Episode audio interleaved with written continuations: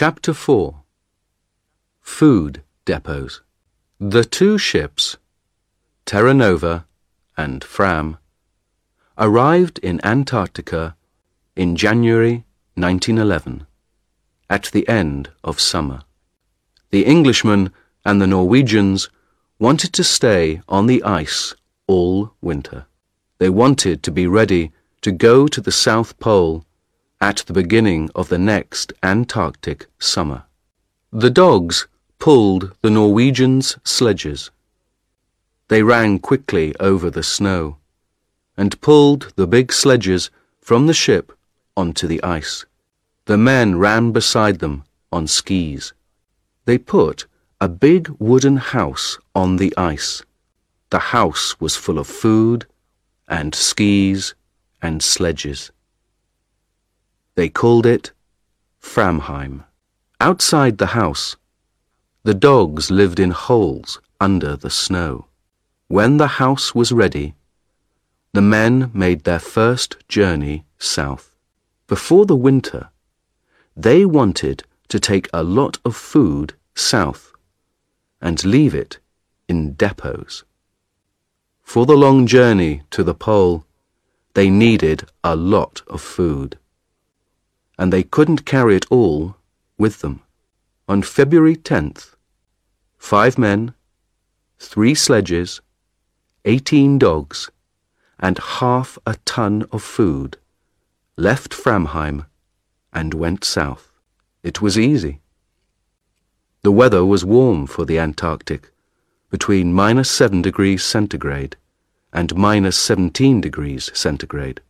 The snow was good and the dogs and skis went fast. They went 50 or 60 kilometers every day. After four days, they reached 80 degrees south and made the first depot.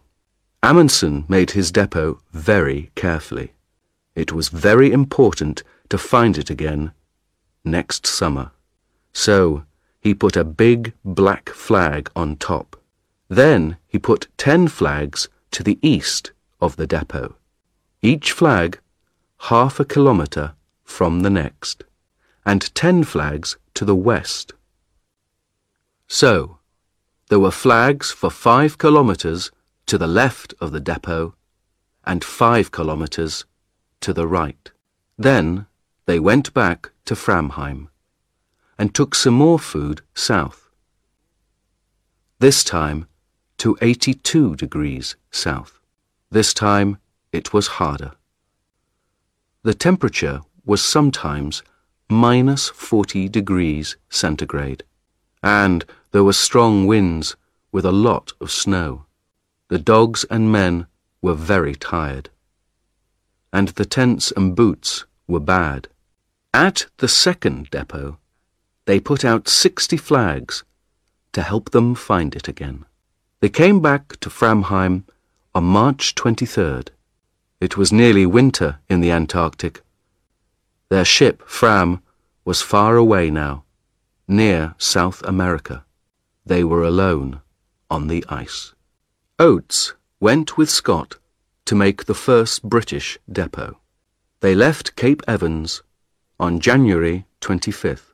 There were 13 men, 8 ponies, and 26 dogs. The dogs were faster than the ponies.